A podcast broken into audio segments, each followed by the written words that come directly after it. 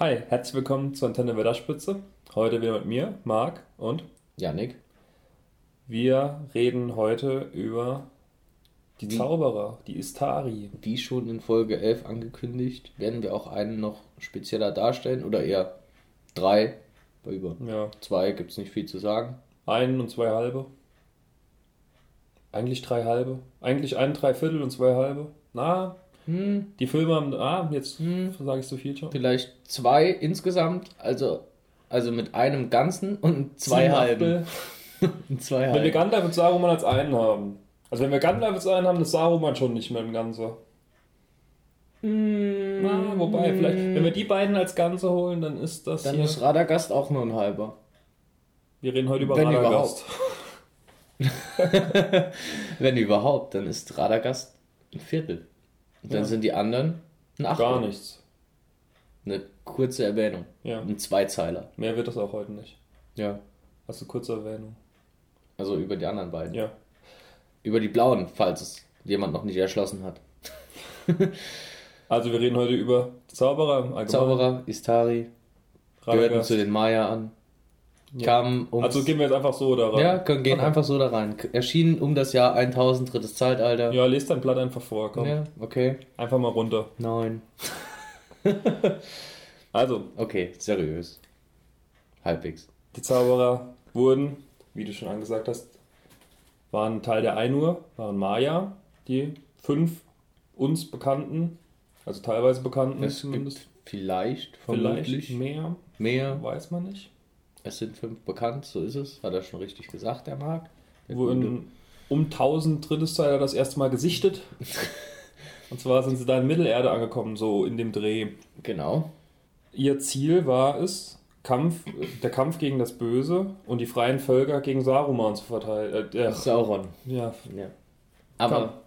Saruman kommen wir vielleicht gleich auch noch ganz kurz drauf zu sprechen. Aber er bietet eigentlich ähm, Stoff für eine eigene Folge. Ja, auf jeden deshalb, deshalb nur ganz kurz am Rande und deshalb auch nur Gandalf ganz kurz am Rande. Ich glaube, Gandalf bekommen wir gar nicht in eine Folge. Oder die Nee. wird ewig. ja. Gut, jetzt haben wir schon alle genannt. Gehen wir vielleicht jetzt noch insgesamt mal nochmal auf alles ein. Auf die Zauberer ein. Also sie wurden nach Mittelerde gesendet, um gegen Sauron Gegen gegen die- Völker zu vereinen. Nicht direkt Sauron gegen die Mächte des Bösen. In dem Fall zu dem Zeitpunkt eben Sauron. Ja. Ich würde jetzt wieder vorweggreifen, wie ich das sonst immer tue, aber ich halte mich jetzt mal zurück. Okay, danke. Bitte. Die fünf Istari, die wir kennen, die haben, also normal können die einen nur ja verschiedene Formen annehmen. Und in unserem Fall, die äh, Istari, die haben alle die Form, wie wir sie kennen, von älteren, Älteren Männern, Älteren Männern, menschlichen Männern. aber von guter Kondition. Ja, also man, ja, wenn man so Gandalf ab und zu mal sieht, der ist schon fit, für Fit. die für ein paar tausend Jahre, die er auf dem Buckel hat. Ja. Sie haben diese Gestalt ja auch bekommen, um dann schon so eine Art Standing direkt zu haben, so bei den Menschenvölkern vor allem. Ja. Sie treten sehr weise auf und ähm, ja, sind halt dann trotzdem noch, wie schon gesagt, von guter Kondition, also sie sind sehr stabil. jetzt nicht, nicht dieses möchte gern stabil, wie das jetzt so der äh, dahergelaufene Realschüler sagen würde und wenn er meint, er kommt jetzt aus einem ähm, Fitnessraum, sondern eher dieses, dieses Stabil von, sie ähm, halten viel aus und sie sind sehr ausdauernd und ähm, ja, halt nicht so gebrechlich, sondern schon noch von guter Statur. Da muss ich gerade an die Stelle aus dem Herr der Ringe denken, nochmal kurz abschweifen. Als Gandalf oben auf dem Karatras ist und er komplett zugeschneit ist und durch den Schnee stapft, der bis kurz unter die Brust geht. Das sieht man schon. Der geht auch vorne weg, glaube ich, in der Szene. Ich glaube es auch. Außer Legolas, der geht auf dem Schnee. ja. Da sieht man schon, der ist, der kann da mithalten bei den Jungen. Obwohl er halt wirklich deutlich älter ist, als er noch aussieht. Und er sieht schon alt aus. Beten wir die fünf, die wir kennen, mal kurz runter auch.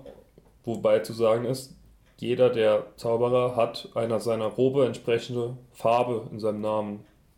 Zumindest irgendwann mit der Zeit bekommen. Ich weiß nicht, war das von Anfang an.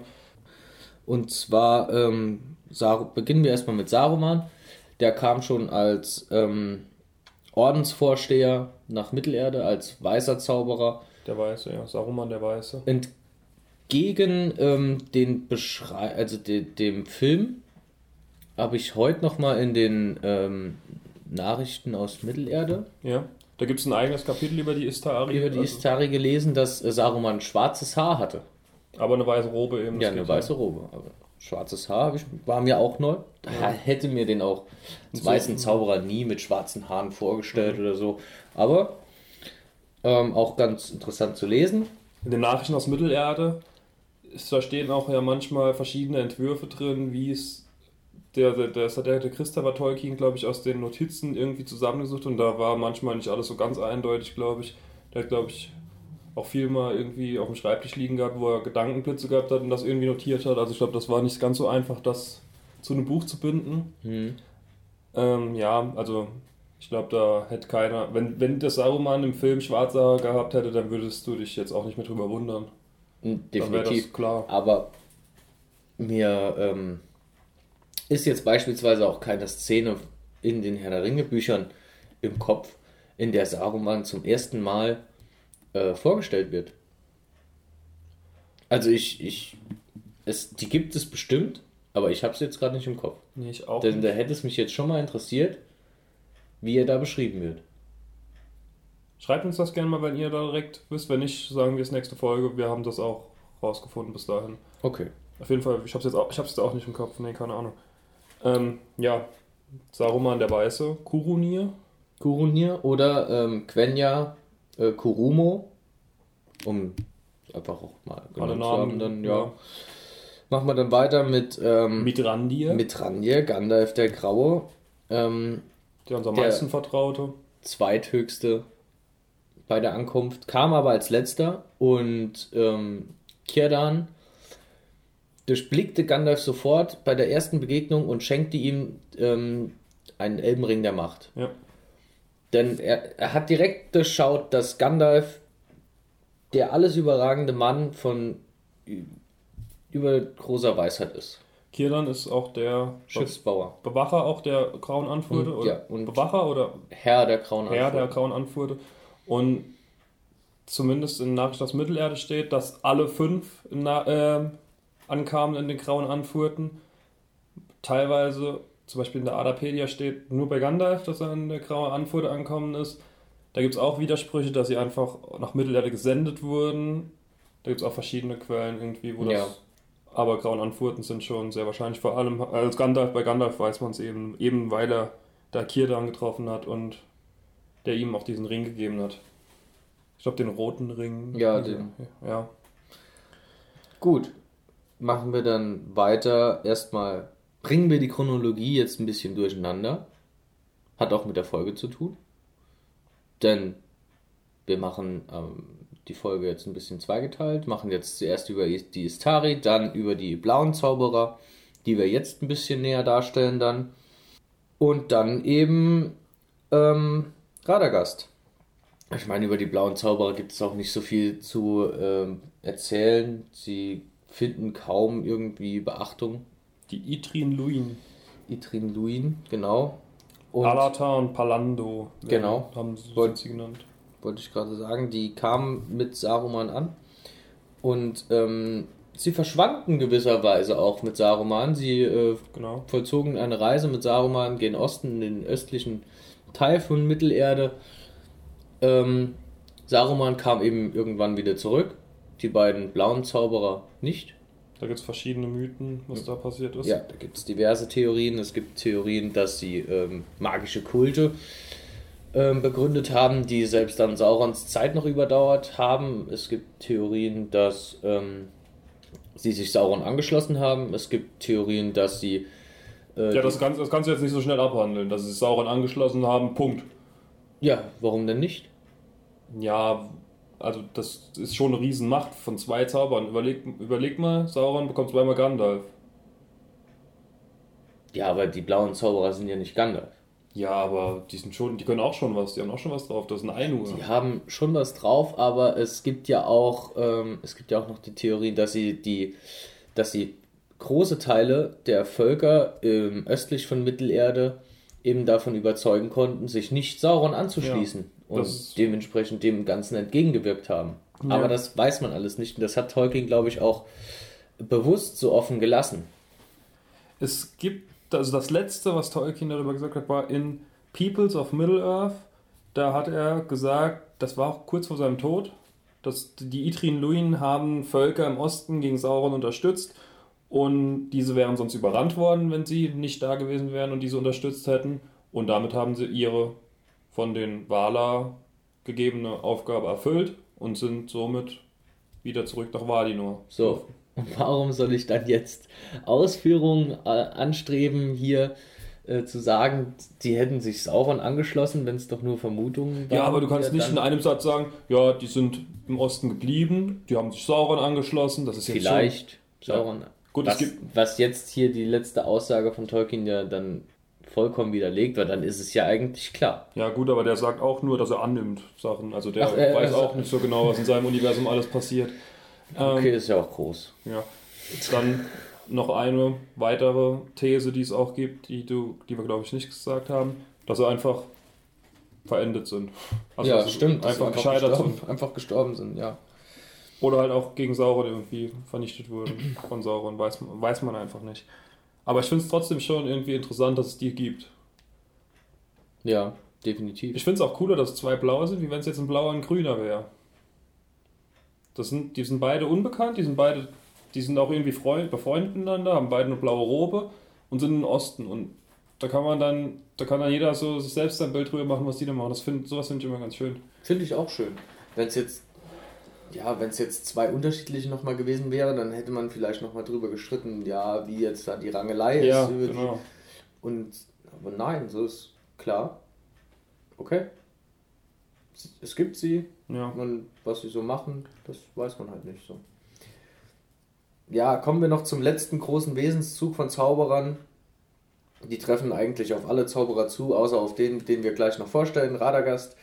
Ähm, Sie um es noch kurz vorwegzunehmen, sie wandern und sie Genau. durchstreifen Mittelerde, um eben ja, sich zu bilden. Ja. Zu wissen, was, Was wo, in welchem Teil der Welt passiert und wie welches Volk tickt. Während Gandalf überwiegend im westlichen Teil von Mittelerde unterwegs war, hat Saruman auch mal eine Tour in den östlichen Teil gemacht. Die anderen blauen Zauberer immer weiter gen Osten und nie wieder zurück. Vielleicht wandern sie auch einfach nur, wer weiß. ja, man weiß ja auch nicht, wo die Grenze im Osten ist. Und äh, Radagast, unser guter alter Freund, den wir jetzt vorstellen, ist nach Mittelerde gekommen und hat sich niedergelassen. Ja. Schön. Er hält von Menschen, Zwergen, Elben, von keinem hält er eigentlich was. Hobbits kennt er vielleicht gar nicht. Ah, Wahrscheinlich doch. Er kennt sie vermutlich, aber äh, da er sich tatsächlich direkt niedergelassen hat, ist, sind so Landschaften wie das Auenland für ihn schon quasi weit entfernte wilde Länder, wo er niemals hinkäme. Ja, oder fremd- selten hin, selten hinkäme oder es würde ihm niemals in den Sinn kommen, jetzt einfach mal loszulaufen. Ja, Gut, fangen wir aber auch bei Radagast am Anfang an. genau. Und er wurde von Yavanna ähm, auserwählt. Yavanna war, ein, war der Wala, der alle Samen von Pflanzen in ganz Ada gepflanzt hat. Allein schon von, von Yavanna auserwählt zeigt ja dann auch ähm, seine Liebe für die Natur, für die Kräuter, für die Tiere und ähm, wie man noch erfährt, vor allem für über Vögel. Er ist Mhm. vor allem der Freund der Vögel. Sieht man in den Filmen ja. Sieht man im Hobbit-Film, wobei der Hobbit-Film, ich will jetzt nicht vom Hobbit-Film unterbrochen werden. Das ist, dann wäre ich wieder böse. So, Das- das, das ist noch ein eigenes Kapitel gleich. Ja, genau. Äh, er ist heimisch in Roscobel, auch am westlichen Saum des Düsterwalds, ganz in der Nähe von äh, Beorn, den wir in der letzten Folge behandelt haben. Die beiden kennen sich ja auch und schätzen sich. Man weiß jetzt nicht, ob sie übermäßig befreundet sind, aber Ja, nee. schätzen sich, haben sich gern. Ähm, an sich ein sehr freundliches, ein warmherziges Gemüt. Und ähm, eben dieses warmherzige Gemüt wird auch von anderen Istari, sprich Saruman, ausgenutzt, Ja. aber auch zum Teil von Gandalf. Wobei ähm, der Grund von Gandalf ist halt ein verständlicher Grund. Er ähm, hat Radagast beauftragt, mit seinen Vögeln Informa Informationen über die Nazgul und so weiter Ja. einzuholen, über das, was dann in Dol Guldur, so im Düsterwald passiert. Und Saruman ähm, täuscht ihn halt dann einfach, den guten Radagast, und der täuscht dann den Gandalf, und der Gandalf wird dann von Saruman festgesetzt. Der Saruman mag den, also mag weder die Natur noch Radagast, also der ist sowieso, Ja. der findet, das ist ein komischer Kauz. Der, der fand es auch schon schlimm, mit Radagast auf die Welt, äh, an, also in der Welt anzukommen. Ja. Also der hält nicht viel von dem, aber ja, er nutzt diese Gutmütigkeit aus. Ja, schickt Gandalf in eine Finte. Genau. Aber Radagast ähm, befreit Gandalf ja in gewisser Weise dann auch irgendwie nochmal. So habe ich das zumindest mal aufgeschnappt. Mit den Adlern. Ja. Ja. Ja, doch, ja, stimmt. Kann man, kann sein, kann gut sein. Ja, kommen wir nochmal kurz zu Radagast, äh, zu den Wesenszügen von Radagast zurück, ehe wir dann auf die schändliche Abwandlung im Hobbit gehen. Film. Im Hobbit-Film, ja. Im Buch wird er nur mit im Kontext mit Beorn Ja, erwähnt. Auch. Aber im, Film kommt er, da hat er eine deutlich größere Rolle.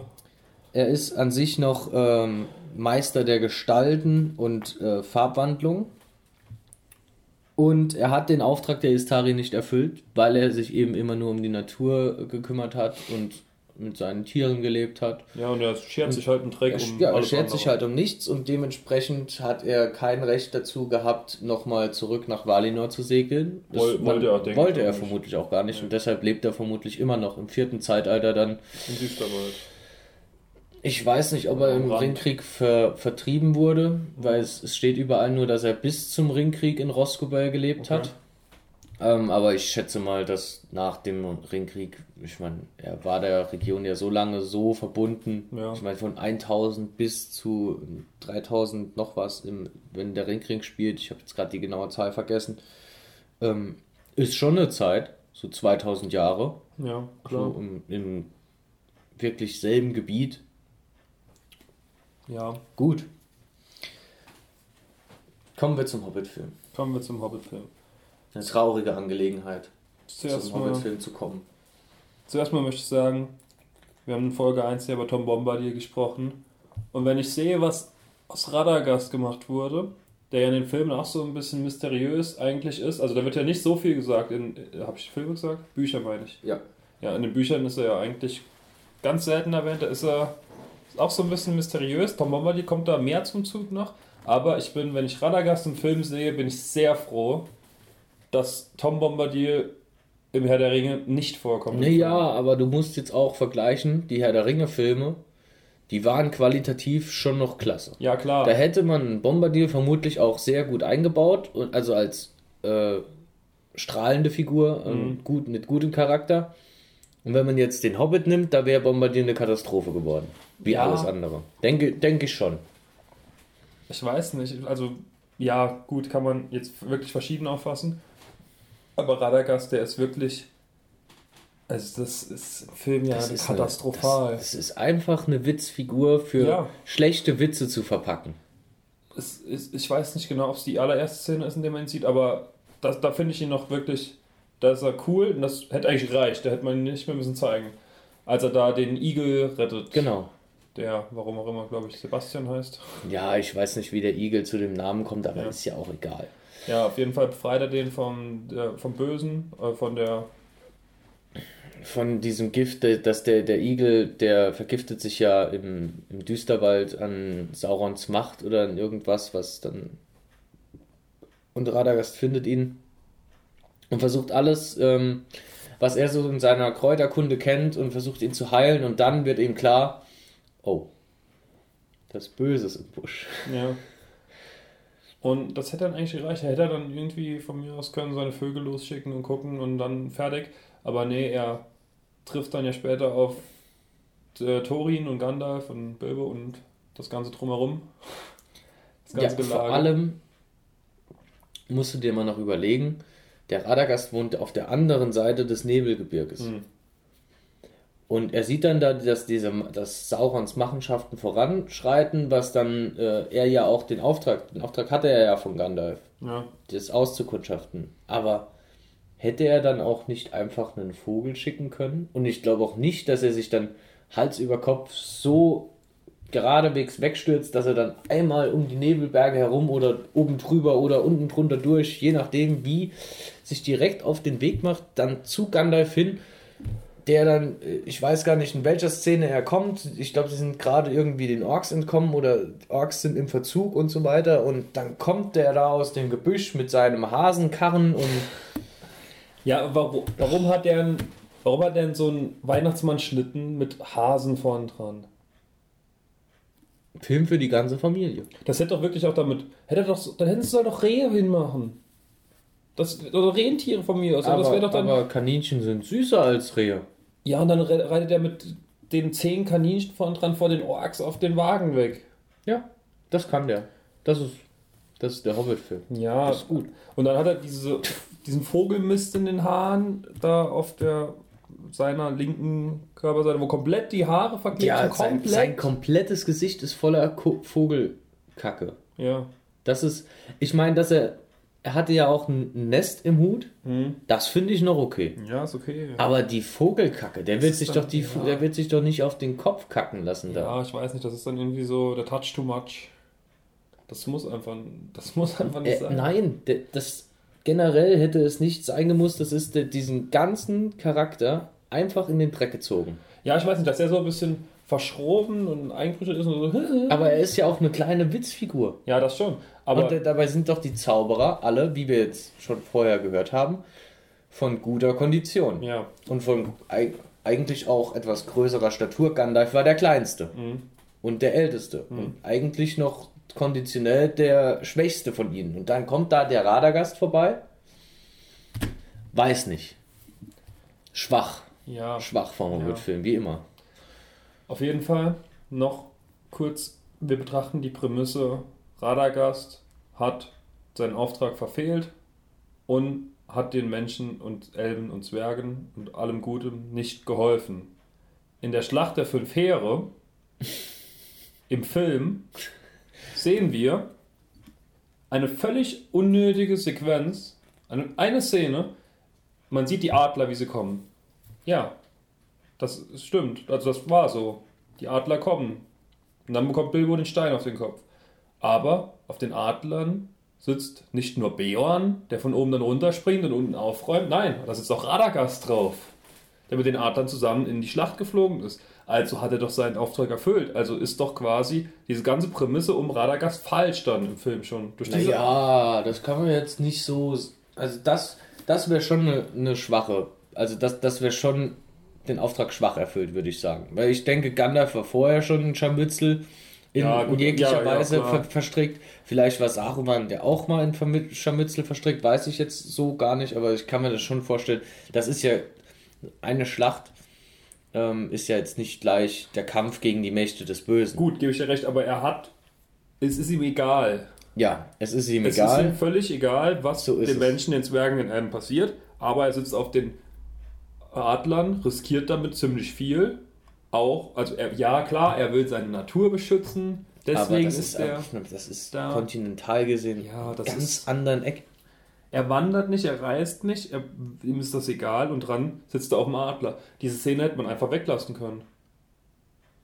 Ja, man hätte in dem Film so viel weglassen Ich kann mir können. das neu schneiden, das sind drei Sekunden weniger in dem Film und dann ist er ein bisschen weniger scheiße. Ja, definitiv. Aber das ist. wa- Warum? Passt ja auch zu dem, was ich eben schon gesagt habe, dass er sich dann einfach Hals über Kopf wegstürzt mit seinem Hasenkachen. Weißt du, was das ist? Das ist, wie ich in Folge 11 gesagt habe, das ist so ein J.K. Rowling-Ding. Der muss nochmal zum Schluss gezeigt werden, auch wenn es keinen Sinn macht, auch wenn es unnötig ist. Ja, Der wird einfach nochmal in einer Szene gezeigt. Fertig. gebe ich dir recht. Oh, jetzt haben wir uns in Rage geredet. Ja, mal wieder. Wieder wegen dem. Naja, Naja, die Serie wird besser. hoffentlich. Die Serie wird besser. Definitiv. Also schlechter geht ja auch gar nicht. Nee, aber da müssen wir schon noch guten Gewissens sein, dass das besser wird. Da habe ich noch kurz was zu ja, sagen. fühl dich frei. ähm, warum die Zauberer bei den Menschen, obwohl sie gemocht wurden, teilweise auch verängst, also dass die Menschen verängstigt waren vor den Zauberern. Die hatten ja diese ältere Altmann-Form, Mhm. aber während die Jungen Also, wenn, wenn ein Kind den Gandalf gesehen hat und 50 Jahre später irgendwie schon aufs Seniorenalter zugegangen ist und dann selbst alt war und der Gandalf hat ausgesehen, als wäre er drei Monate älter, das hat die schon verängstigt. Und da haben sie dann auch irgendwie gedacht, ja, der sieht, der hat damals ausgesehen wie 100. Mein Großvater und mein Vater sind jetzt mittlerweile verstorben und äh, der sieht noch genauso aus. Klein bisschen älter, aber kaum sichtbar. Hm. Das kann man den Menschen auch nicht so gut an. Ja, Also ist, nicht ja, auch so nicht so gut an, das war das Einzige eigentlich, warum nicht so ist gut. ja aber auch verständlich. Liegt ja auch in der Natur der Dinge dann. Ja. Ansonsten, Radagast. Wir haben noch einen, einen Nachtrag. Ähm, Zum Nachtrag. einen Nachtrag zum Nachtrag. Jetzt erstmal, also bleiben wir jetzt erstmal bei den Nachträgen. Vielleicht kommen wir dann nochmal zu Radagast zurück. Äh, falls uns da noch was einfällt zu oder wir noch was loswerden möchten. Aber wir haben ja in der letzten Folge ähm, euch den Vorschlag unterbreitet, dass wir ein, eine Special-Folge aufnehmen mit euch, für euch. Und wir haben da auch noch einen kleinen Anreiz und zwar, ähm, Nicht sagen was. Nicht genau was. okay, haben wir ein kleines Präsent für jeden, der uns eine Sprachnachricht einschickt, die wir dafür verwenden können. Frisch bestellt vorhin. Das wird gut. Das freut euch auch bestimmt. Falls ihr keinen Beitrag einschicken wollt, könnt ihr uns auch gerne bei Patreon eine milde Gabe zukommen lassen. Da gibt es auch eine Kleinigkeit dann natürlich von uns. Dieselbe Kleinigkeit. Dieselbe Kleinigkeit. Vielleicht kommen auch noch Kleinigkeiten, also kommen noch Kleinigkeiten dazu, aber mit Zeit kommt sowas. Des Weiteren machen wir Fortschritte. Und zwar Fortschritte bezüglich unserer nächsten Gaming-Folge. Marc hat es geschafft, das höchst mysteriöse und komplexe Spielsystem des dritten Zeitalters zu entschlüsseln und geht die Sache neu an. Und zwar, wie ist er darauf gekommen? Er ist auf YouTube gegangen, hatte mit dem Spiel abgeschlossen für sich, wollte aber die Folge aufnehmen, hat gedacht, wenn ich selbst schon nicht spielen kann, dann gucke ich einfach, wie es jemand anderes gespielt Und hat. ich, böser Hund, habe Marc versprochen, mit ihm über das Spiel nicht zu reden, bis wir über die Folge aufnehmen. Deshalb habe ich ihn nicht erlöst von seinen Höllenqualen. Ich sehe das Let's Play. Ich habe so sechs Stunden vielleicht gespielt gehabt. Gucke ich so, wie weit der andere da ist. Gucke ich, was der für Werte hat, sehe ich, hm, der hat ganz andere Werte als ich. Vielleicht liegt es daran. Naja, egal. Vielleicht gibt es da irgendwann noch mehr dazu. Aber auf jeden Fall ist er wieder dran. Eins der, finde ich, schönsten Spiele, die äh, rauskamen. Vor allem, weil es auch ein bisschen anders ist von seiner Machart und unvergleichlich mit anderen Spielen in ähm, über Mittelerde oder über Herr der Ringe. Ja, freue ich mich schon drauf. Ja. Vielleicht dann in den nächsten zwölf Folgen. Mal sehen. Na gut, dann beenden wir die Folge heute. Oder hast du noch was zu den Zaubern jetzt nach den Nachträgen? Hm, nein, eigentlich bin ich jetzt aus dem Thema raus, aber Okay. war trotzdem schön, nochmal über die Zauberer zu sprechen. Ja, falls ihr Vorschläge habt für irgendwelche Folgen, könnt ihr uns die auch gern zukommen lassen. Wir sind da immer offen für Ideen und Anreize. Ja, Und wenn nicht, hören wir uns in Folge 13. gut, Ciao. bis dahin.